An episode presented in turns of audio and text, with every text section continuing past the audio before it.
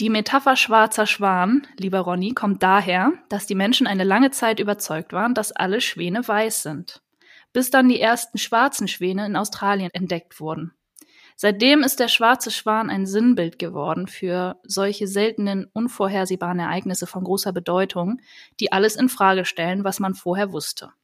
Wer dich schon eine Weile kennt, der weiß, dass das eins deiner absoluten Lieblingsthemen ist und für dich eine riesengroße Relevanz im Finanzbereich hat. Es wird höchste Zeit, dass wir da mal ein bisschen näher eintauchen, weil öfter mal Rückfragen kommen, wenn du das so am Rande erwähnst, schwarzer Schwan hier, schwarzer Schwan da. Und es ist noch nicht allen, glaube ich, zu 100 Prozent klar, was es damit eigentlich auf sich hat. Eine sehr gute Idee, Anja Katharina. Leg los. Mich interessiert zunächst noch ein bisschen was zum Begriff, weil ich erinnere mich, bevor ich tiefer in der Materie war und dich näher kennengelernt habe, hat mir dieser Begriff durch durch das Schwarz immer einen leichten Schreck eingejagt. Vor allen Dingen, weil es ja auch mit, mit großen Ereignissen äh, zu tun hat, die eine schwerwiegende Auswirkung haben. Da wollte ich dich mal zu Beginn fragen, geht es dabei nur um Ereignisse mit negativen Auswirkungen? Nein, äh, schwarze Schwäne ähm, sind nicht so negativ, wie du sie gerade darstellst. Es gibt ja durchaus auch positive schwarze Schwäne das ist wie bei der Volatilität, äh, schwank, bei der Schwankungsbreite. Es gibt also das, was ich haben will als Schwankung, das ist die Rendite, das ist die Schwankung nach oben. Und es gibt eben das, was ich nicht haben will, das ist das Risiko, ist die Schwankung nach unten. Und genauso gibt es bei den schwarzen Schwänen negative Ereignisse, die äh, durchaus ähm, bei den meisten Menschen näher im Bewusstsein sind als die, als die positiven schwarzen Schwäne. Und deswegen ähm, ist es für mich gar kein negativer Begriff, sondern das ist für mich äh, das, das ein Ereignis, was, was stattfindet, womit wir nicht gerechnet haben, was uns positiv überraschen kann, was uns aber auch voll in die Parade fahren kann. Berichte doch mal ein bisschen, woher dieser Begriff überhaupt kommt, wenn es um den Umgang mit Wahrscheinlichkeiten und Finanzen geht. Na, du hast es ja schon äh, eingangs erwähnt. Ähm, es geht eben bei den schwarzen Schwänen darum, dass man erstmal Ereignisse, die Ereignisse, die stattfinden, dass die eben die meisten Menschen überraschen. Mhm. Die passieren, man hat sie nicht kommen sehen und man versucht sich jetzt im Nachhinein, wenn, wenn diese Dinge geschehen sind, Beispiel 2001, Crash äh, an, den, an den weltweiten Finanzmärkten, äh, 9-11 zum Beispiel dann auch gleich mit hinten dran, die hat man nicht kommen sehen und jetzt im Nachgang versucht man sich diese, äh, versucht man diese Ereignisse zu erklären, ja, und, und vermittelt damit ein Gefühl, dass man sie doch hat kommen sehen, dass man sie doch äh, vorhersehen kann, was aber nicht stimmt. Man muss sich dann also immer in die Zeit äh, zurückversetzen. Wie habe ich damals gedacht? Und die meisten also fast 99,9 Prozent der Leute haben sie eben nicht kommen sehen. Es gab den einen oder anderen, der gesagt hat, hier ist irgendwie ein bisschen was äh, am Köcheln, das könnte durchaus ein Problem werden. Aber die breite Masse sieht diese Dinge nicht kommen und versucht sich aber im Nachhinein diese Dinge äh, zu erklären und sagt, naja, wir haben sie doch prognostizieren können. Nein, haben sie nicht. Man kann sie nur im Rückspiegel prognostizieren. In der Rückschau kann man sagen, ah, okay, das ist passiert und das und das könnte jetzt der Grund gewesen sein. Das und das hat dazu geführt aber man kann sie im, im, man kann sie nicht in der Vorausschau sehen. Und das ist eben das, ähm, wo die meisten, die sich auch mit dem Thema beschäftigen, in meinen Augen so ein bisschen verrennen, weil ich immer wieder auch äh, Schlagzeilen und Artikel lese, wo dann drin steht, der nächste schwarze Schwan ist das und das, ja. Nein, das geht nicht. Man kann sie nicht im Vorfeld äh, prognostizieren. Das funktioniert nicht. Das ist nicht das Wesen eines schwarzen Schwans. Und deswegen ähm, muss man sich intensiv damit beschäftigen, man kann sie aber nicht prognostizieren. Also nicht bitte damit beschäftigen, um dann zu sagen, ah, ich habe mich jetzt damit beschäftigt und jetzt weiß ich, äh, dass der nächste schwarze Schwan das und das sein wird. Ja, so. Okay, auf das mit dem Prognostizieren gehe ich später noch mal in einer anderen Frage ein. Das finde ich nämlich sehr spannend, genau wie auch die Frage, warum wir Menschen das so dringend zu brauchen scheinen. Ähm, ich würde aber vorab noch gerne einen kleinen Ausflug in deine persönliche Geschichte machen. Du hast mir nämlich erzählt, dass die Begegnung mit Nassim Talebs Denken und Forschen ähm, zu Schwarzen Schwänen deine komplette Sicht auf das Leben und die Welt verändert hat. Wann war das und was hat sich dabei dir konkret entwickelt? Wenn ich recht erinnere, war das 2007, als Nassim Taleb seinen Schwarzen Schwan geschrieben oder veröffentlicht hat. Ähm, und so 2008 war so für mich das Jahr des Umbruchs, wo ich aus meiner alten Welt ausgebrochen bin, aus dem Finanzbereich. Ich hatte ja damals mit Investmentfonds sehr viel zu tun, habe ja äh, selbst einen eigenen Dachfonds, damals auf ETF-Basis auch, äh, gemanagt und aufgelegt. Ähm, das hat komplett mein, mein Weltbild zerstört, äh, was gut war. Ja, Zerstörung ist nichts Negatives äh, jetzt hier. Ähm, es hat mein altes Weltbild äh, verändert und zerstört und ich konnte darauf dann auf diesen Dingen dann äh, neue Sichtweisen entwickeln und äh, neue Perspektiven einnehmen und das ist eben das, was was ich durch äh, Nassim Taleb gelernt habe. Er hat äh, in seinen Büchern ja äh, referenziert er ja sehr viel auf äh, die alten Stoiker. Das, das hat er immer wieder als als Beispiel mit dabei, wie die wie die das vor früher gemacht haben. Ähm, und sie waren halt in dieser Hinsicht schon sehr, sehr viel weiter, als wir das heute sind. Wir versuchen uns ja heute die Welt zu erklären. Äh, Akademiker werden ja nicht müde und, und äh, ähm, die, die Wirtschaftslenker und die Politiker werden ja nicht müde, uns äh, zu erklären, äh, dass äh, sie alles im Griff haben und ähm, dass sie wissen, was als nächstes passiert und dass sie durch ihre, Re äh, durch ihre Regularien und, und Wirtschaftseingriffe in der Lage sind, das Schiff Wirtschaft zu steuern. Und das ist für mich die größte Illusion, die man haben kann. Man kann diesen Supertanker Weltwirtschaft nicht steuern. War das auch das alte Weltbild, das du ja, hattest, von ja. dem du eben gesprochen hast? Ja, ich war, ich war okay. der Überzeugung, ähm, gerade auch Portfolien, dass man die wirklich ähm, vorausberechnen kann, dass man die managen kann, dass man äh, mit einer relativ hohen Wahrscheinlichkeit ähm, die richtige Richtung treffen kann. Und, und war das ein Zufall, dass dir das 2008 begegnet ist im Rahmen der Finanzkrise? Oder kam das einfach glücklich zusammen? Du, das war der Anfang der Finanzkrise, als, als ich das äh, machte. Ich hatte damals auch äh, Dinge äh, mitbekommen in meinem, in meinem Fonds, äh, dass da eben die Finanzkrise schon äh, gewirkt hat. Äh, einige Zielfonds waren schon geschlossen worden. Das war ja damals so ein, so ein Usus, dass man zum Beispiel offene Immobilienfonds, die hatte ich in meinem Portfolio, damals reihenweise dicht gemacht hatte. Ich hatte das Glück, dass ich äh, ein paar mehr Immobilienfonds im Portfolio hatte und dass nicht alle geschlossen wurden. Äh, das war äh, ganz gut, aber da fing es dann schon an, wo ich gesagt habe, Mensch, was passiert hier eigentlich? wir haben die offenen Immobilienfonds, offenen Investmentfonds immer verkauft mit dem Argument täglich verfügbar, geringes Risiko, Risikostreuung, Diversifikation etc. etc. Und ich habe dann auf einmal gemerkt, wenn das hier so weitergeht, dann wird äh, der ganze Fonds dicht gemacht und dann kommen die Leute nicht mehr an ihr, Geld. Mhm. Und das hat für mich dann dieses Umdenken bewirkt. Und ich habe gesagt, ich muss mich mehr mit diesem Thema auseinandersetzen. Ich will mehr wissen. Äh, und da hat mir Nassim Taleb mit seinem Buch, der, der Schwarze Schwan, eben sehr geholfen, die Welt aus einem anderen Blickwinkel zu betrachten und immer nicht immer so alles als gegeben hinzunehmen, sondern viele Sachen zu hinterfragen und äh, zu überlegen, wie kann man sich dann auch anders aufstellen? Also nicht so diese hinstellen und sagen, ich habe jetzt hier die Weisheit mit Löffeln gefressen und ich weiß, was als nächstes passiert, sondern dieses dieses Demütige ne, vor der Zukunft, dass man eben, dass niemand weiß, was als nächstes passieren wird. Mhm. Und dass das nicht prognostizierbar und vorhersehbar ist. Nehmen wir mal das Beispiel industrielle Revolution, Anja Katharina. Die meisten Menschen glauben ja, dass äh, eben äh, Wissenschaftler und, und äh, Akademiker äh, diese, diese äh, industrielle Revolution befeuert und, und ermöglicht haben. Das ist ja nicht der Fall. Die äh, diese industrielle Revolution haben keine Akademiker vorangetrieben, sondern Tüftler und, und Leute, die gesagt haben, ich will hier was Neues entwickeln, ich habe eine Idee, das Leben leichter zu machen. Ähm, und, und ich habe dann halt äh, Dinge entwickelt und vorangetrieben und dieser, dieser, dieser Prozess äh, ist dann dadurch angeschubst worden und er wurde nicht von irgendwelchen äh, Akademikern äh, ins Leben gerufen. Das ist falsch und so entwickelt sich das Leben einfach äh, auch und so entwickeln sich diese Dinge.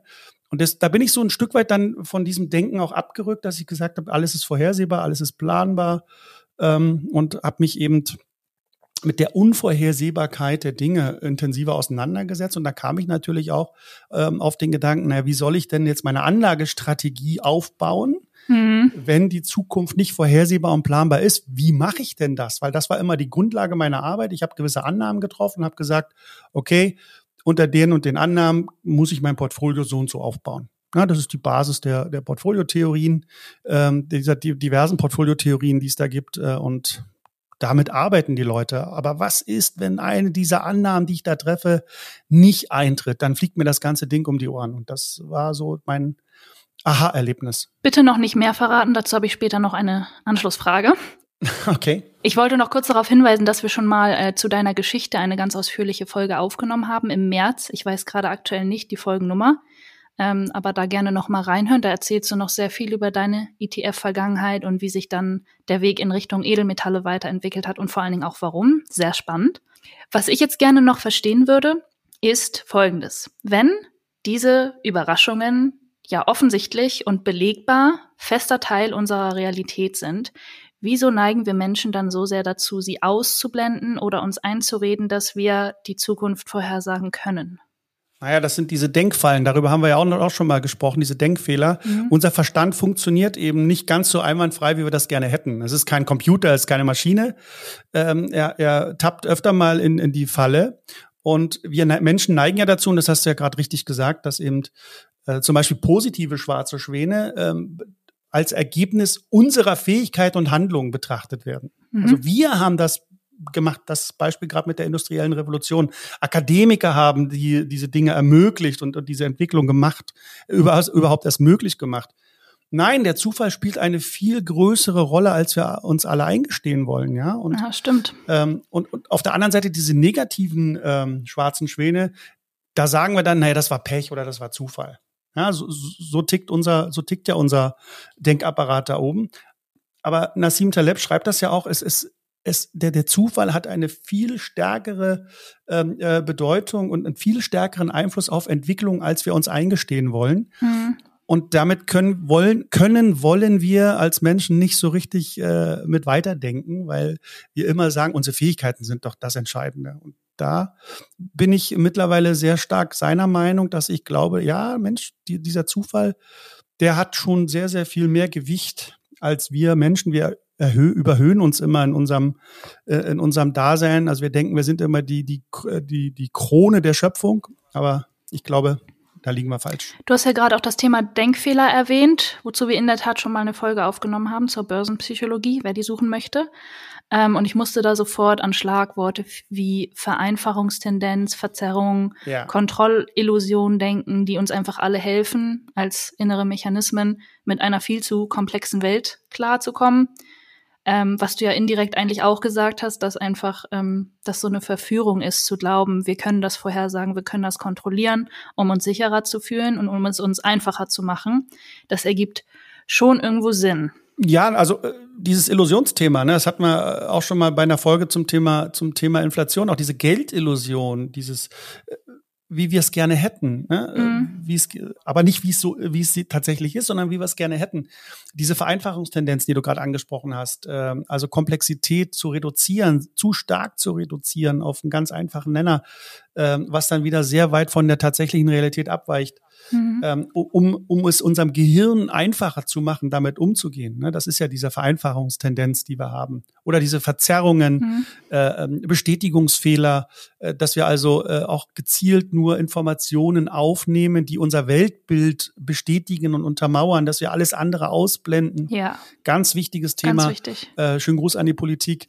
Kontrollillusion, äh, dass wir Thema Geldpolitik, dass wir glauben, eben so einen großen Supertanker wie die Weltwirtschaft oder wie, die, wie das Geldsystem eben mit einfachen kleinen Veränderungen an den Schräubchen der Zinssätze zu beeinflussen.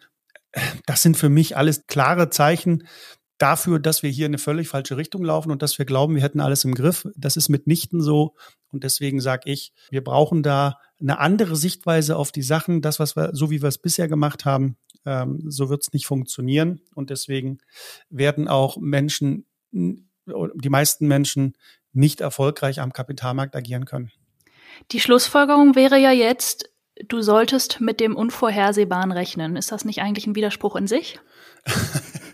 ja, du sollst es anerkennen, dass es das gibt. Du kannst es nicht prognostizieren, mhm. aber du sollst wissen, lass es.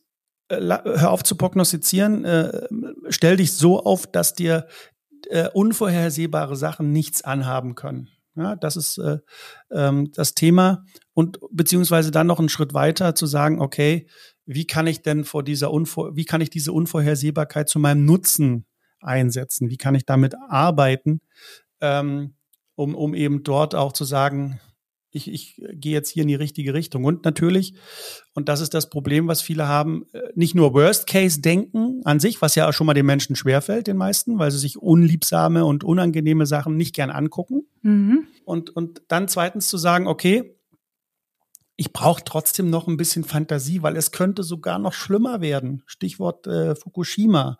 Damals haben die äh, Planer von Fukushima ja äh, sich angeguckt, welche Erdbeben gab es denn hier in dieser Region in den letzten 100 Jahren und wie schlimm waren die. Und sie haben sich das schlimmste Erdbeben rausgesucht und das war die Grundlage ihrer Planung für die Sicherheitsvorkehrung am Kernkraftwerk Fukushima. Was fehlt? Fantasie nämlich die Fantasie, dass es noch schlimmer kommen könnte. Okay. Und das ist jetzt nur ein äh, ganz vereinfachtes Beispiel, das zieht sich wie so ein roter Faden und da, da findet man ganz, ganz viele Beispiele in unserer Volkswirtschaft, in unserer Gesellschaft, äh, in der Politik. Äh, und da, das sage ich den Leuten auch immer, Leute, ja, Worst Case, aber es könnte auch noch schlimmer werden. Und lasst doch bitte auch mal verschiedene Gedanken zu und versucht das auch ein bisschen, versucht mal diesen, diesen Zoom ein bisschen größer zu machen, raus aus eurem Weltbild und ein bisschen äh, gucken, ja Mensch, da gibt's noch viele andere Sachen, die man sich angucken kann und die auch da sind und die auch eine Berechtigung haben und, und fokussiert nicht nur auf diese kleine, auf diesen kleinen Ausschnitt, den ihr da gerade euer Weltbild nennt. Okay, also ich muss gestehen, ich kann dir komplett folgen auf der rationalen Ebene, aber mir fällt es an manchen Stellen schwer, mir vorzustellen, was das ganz konkret bedeuten könnte. Vielleicht können wir das mal an einem Beispiel durchgehen, weil du hast jetzt auch die Fantasie erwähnt. Wenn ich mich jetzt mit meiner relativ äh, weitreichenden Fantasie hinsetzen würde und mir verschiedene Szenarien ausmale, dann sitze ich wahrscheinlich morgen noch hier und verzettel mich dann in, in tausenden Wenns und Abers. Darum kann es ja auch nicht gehen. Was genau meinst du damit, sich wirklich auf verschiedene Szenarien vorzubereiten und, und antifragil aufzustehen. Wie sieht das konkret aus? Nein, nicht, nicht auf verschiedene Szenarien, sondern auf einen Worst Case vorzubereiten, plus, plus X. Du sollst nicht alle Szenarien durchgehen, du sollst dir das schlimmste Ereignis vorstellen, was, was dein Verstand jetzt gerade zulässt. Das aller, Allerschlimmste. Mhm. Und dann sollst du noch was dazu rechnen. Okay. Und das ist dann die Basis deiner Überlegung. Das ist die Grundlage für deine äh, Planung. Das hilft mir schon mal Weil, weiter. Genau, du, wir müssen jetzt nicht die Welt zerdenken, okay. wir müssen uns nicht da irgendwas. Nein, du, was ist für dich, für dein Leben das Schlimmste, was du dir vorstellen kannst? Und dann machst du dann noch einen Zuschlag. 20 Prozent, 50 Prozent, 100 Prozent, wie du magst. Und das ist dann die, die, der Startpunkt. Okay. Und davon ausgehen machst du dann deine Planung. Ähm, aber bitte nicht so, dass man sagt, ich gucke jetzt in die Vergangenheit, was war das Schlimmste mhm. jemals, was ich erlebt habe oder was war in den letzten 100 Jahren, sondern was ist das, was ich mir vorstellen kann, äh, was da auf mich zukommen könnte, auch wenn das unangenehm ist, auch wenn das schwerfällt, ja, trotzdem mal diesen Gedanken zuzulassen und sich da mal hineinzubegeben. Weil der Vorteil ist dann auch, wenn du das einmal gedacht hast, dann ist das, wenn das eintritt, auch nicht mehr ganz so schlimm, weil du hast es, du hast ja schon, in, warst ja schon in dieser Emotion. Okay, das ja, ergibt Sinn. Das ist für dich nichts, nichts Neues mehr. Das, äh, du hast da schon mal drin gelebt und du hast es schon mal gefühlt. Und äh, ja. Verrätst du uns dazu ein konkretes Beispiel aus deinem Leben für dieses schlimmstmögliche Plus X, worauf du dich vorbereitest? Oder hast in der Vergangenheit? Ja, also man kann jetzt zum Beispiel mal sagen, was passiert. Ich bleibe jetzt mal im Finanzbereich. Man kann das mhm. für, mit allen Lebensbereichen tun. Aber für mich ähm, das Schlimmste, was ich jetzt so gelesen und gesehen habe, äh, war, war äh, die Hyperinflation in, in Weimarer Republik mhm. 1923. Infolgedessen ja dann auch die große Weltwirtschaftskrise dann auf der Welt äh, stattgefunden hat. Ich will nicht sagen, dass das ursächlich war, aber äh, zumindest war es zeitlich relativ nah beieinander. Und das ist so für mich ein Gedankengang, den ich heute auch zulasse, wo ich sage, was passiert denn, wenn unsere Währung genau dahin läuft, genau in diese hohen Abwertungsraten, in hyperinflationäre Tendenzen? Und, und was passiert, wenn es noch schlimmer kommt, als es damals geschehen ist? Oder was passiert, wenn der Börsencrash, der 1929 bis 1932 95 Prozent des Dow Jones vernichtet hat? Was passiert, wenn das heute äh, mit dem DAX passiert? Was ist dann mit den Altersvorsorgesystemen los? Was ist mit der unserer Gesellschaft los? Was ist mit dem Finanzsystem los, wenn das passiert? Und was ist dann meine Antwort darauf? Mhm. Was ist dann das, was ich äh, als Konsequenz und Schlussfolgerung daraus ziehe? Äh, worauf ziehe ich mich dann zurück? Was ist dann meine meine innere Burg, sagen die Stoiker. Ne? Was ist da so das, worauf ich dann zugreifen kann? Und da sind wir wieder auch beim Thema inneres Vermögen, ne? Definition, Vermögenszyklus. Was sind dann die mm. Fähigkeiten, die es braucht, um mit dieser Situation umzugehen, wenn alles um mich herum zusammenbricht? Ähm, wenn das, wo, woran ich geglaubt habe, ne, sind wir auch bei dem Thema wieder, Weltbild stürzt in sich zusammen. Was passiert denn dann mit mir? Wie fühle ich mich dann? Das sind so Gedanken, die ich mir mache und die gehen eben weit darüber hinaus, was passiert mit meinen Geldanlagen. Okay, das war ein gutes Beispiel. Jetzt hast du auch schon zwei, drei Fragen mit abgeklappert, die ich dir noch stellen wollte. Wie praktisch. Ist das gut oder schlecht? ich finde es praktisch. okay. Ähm, was ich gerade noch empfunden habe, war, dass es ja durchaus jetzt doch, wenn du schon sagst, mit dem Schlimmstmöglichen mal zu experimentieren in Gedanken einen, einen negativen Touch hat. Und ähm, ist es wirklich so, dass das einen, auch einen beruhigenden Effekt hat, weil ich schon mal da drin war ja. und es mich dann nicht mehr so hart trifft? Oder projiziere ich nicht auch permanent irgendwie Stress und Angst in die Zukunft? Das ist eben das, was nicht passieren darf. Man darf sich da nicht reinsteigern. Äh, leider ist das so auch so eine Tendenz, die man dann immer äh, hat. Die hatte ich auch eine Zeit lang. Aber da haben mir die Stoiker auch ein bisschen rausgeholfen, äh, als ich mich mit deren Philosophie beschäftigt habe, äh, dass man trotzdem auch ähm, sich in diese Dinge äh, hineinbegeben kann, ohne da jetzt vielleicht gleich zu dramatisieren und das jetzt riesig aufzubauschen, sondern einfach mal nur den Gedankengang zuzulassen und mal durchzuspielen. Das hat mich beruhigt das hat mir dann so eine gewisse ähm, Festigkeit gegeben, wo ich gesagt habe, okay, na klar kann das passieren, ich kann es eh nicht beeinflussen, da sind wir bei der, bei der Kontrollillusion wieder mhm. oder bei der Dichotomie der Kontrolle, wie es die Stoiker sagen. Das sind dann Dinge, die mich beruhigen, wenn ich da eben weiß, okay, ich, ich war da schon mal drin in der Sache, ich habe mir Gedanken gemacht und ich weiß zumindest, wie ich dann in dieser Situation darauf reagiere. Okay, interessant. Muss man für sich wahrscheinlich einfach ein bisschen aufpassen, wie viel das auch mit einem macht ja, man muss deswegen dann auch nicht gleich zum Psychiater laufen, wenn es einmal schlecht geht. Auch äh, ähm, das ist ja auch so eine so eine so eine so eine Art, die in unserer Gesellschaft äh, um sich greift, dass man da immer gleich äh, Panik kriegt und Panik schiebt. Nein, man muss äh, auch das aushalten können. Das ist auch äh, für mich äh, in gewisser Weise ein Vermögenswert, könnte man sagen. Ja. Wie würdest du den nennen? Den Vermögenswert, den hatten wir noch nicht. Wie würde ich den nennen? Unangenehmes Aushalten? Ja, auch äh, äh, ja, schlechte Dinge einfach ähm, auch mal ähm, auch mal geschehen zu lassen, äh, sich darüber zumindest auch mal Gedanken zu machen, was wäre, wenn, auch wenn das eine unangenehme Emotion auslöst. Standhaftigkeit, mhm. ähm, wie sagen die Stoiker, ich überlege gerade, wie die das nennen, da gibt es einen Begriff für. Ja, einfach das Schicksal, man, die Dinge, schwarzer Schwan, ne? es gibt halt Dinge, auf die haben wir keinen Einfluss. Die müssen wir geschehen lassen. Wir haben nur eine einzige Chance. Äh, wir können uns auf deren Existenz einstellen und wir können überlegen, was mache ich dann. Was anderes können wir nicht machen. Sehr gut. Ich finde, das ist auch ein fantastisches Schlusswort für diese Folge.